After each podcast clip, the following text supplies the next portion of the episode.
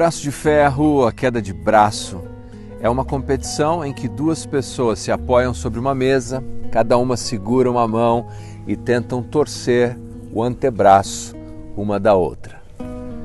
E aqui é a minha confissão: eu nunca consegui vencer meu pai numa disputa de queda de braço. E mesmo quando eu tentava segurar com as duas mãos ou quando eu me pendurava no antebraço, eu ainda me lembro dele olhando firmemente, na certeza de que eu não conseguiria dobrar o braço dele. O que dizer então de Deus? Será que poderíamos torcer o braço de Deus? Será que existem palavras mágicas ou algum tipo de tortura espiritual que pudesse forçar o braço de Deus? Será que podemos ganhar de Deus num braço de ferro, numa queda de braço? Certamente não podemos. E quando Jesus, Deus em carne, andou entre nós, ele demonstrou isso pelo menos em duas ocasiões. Quando tentaram forçar o braço de Jesus a agir, tentaram forçar a sua divindade. Uma ocasião é logo depois de ele ter alimentado uma multidão de pessoas multiplicando pães e peixes. E os fariseus disseram: Faça um sinal do céu e nós acreditaremos em você. A resposta de Jesus foi que eles pertenciam a uma geração má, incrédula e que não receberiam sinal algum senão o sinal de profeta Jonas e se retirou deles.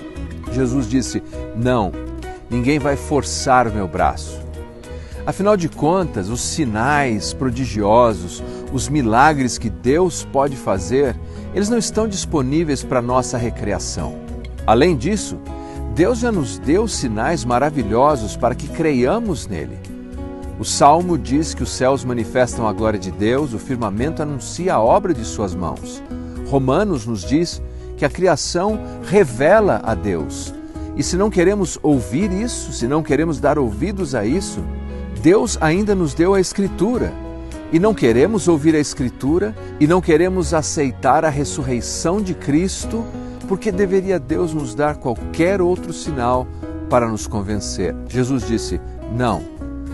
Assim, se insistimos com Deus para que Ele nos dê um sinal, além de todos os sinais que Deus já nos tem dado, estaremos nos portando como os fariseus e terminaremos tão frustrados quanto os fariseus. Um outro episódio em que Jesus teve a sua divindade tentada, blasfemada e, por que não, ridicularizada. Jesus está pendurado na cruz, morrendo, a vida física está esvaindo dele. E aos pés da sua cruz, líderes religiosos gritam, blasfemam e dizem: Você não destruiria o templo em três dias? Desce da cruz e acreditaremos em você. Você não salva os outros? Salva-se a si mesmo. Desce da cruz e nós acreditaremos em você. Aqueles homens pensavam que podiam propor uma barganha com Cristo, que poderiam fazer uma troca. Você faz esse sinal e aí nós nos renderemos a ti. Não se pode forçar o braço de Deus. Tivesse Jesus descido da cruz, e de fato ele tinha todo o poder para fazer isso. Jesus é Deus homem, tinha todo o poder para se desprender da cruz. Mas não o fez porque se ele tivesse feito, ele teria minimizado o maior de todos os sinais, que é a sua ressurreição. E mais do que isso, o propósito de Deus quanto à justificação dos que creem teria sido frustrado. Não se pode forçar a Deus contra os seus propósitos. É verdade, nós conhecemos muito de Deus por aquilo que Deus faz, por aquilo que ele realiza. Mas nós também aprendemos muito de Deus por aquilo que ele não faz, por aquilo que ele se recusa a realizar.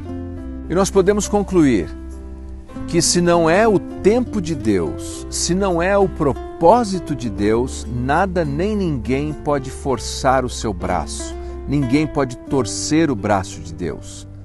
Mas, se é o tempo de Deus, se é o propósito de Deus, nada nem ninguém pode deter o poderoso braço divino. E sobre isso nós descansamos.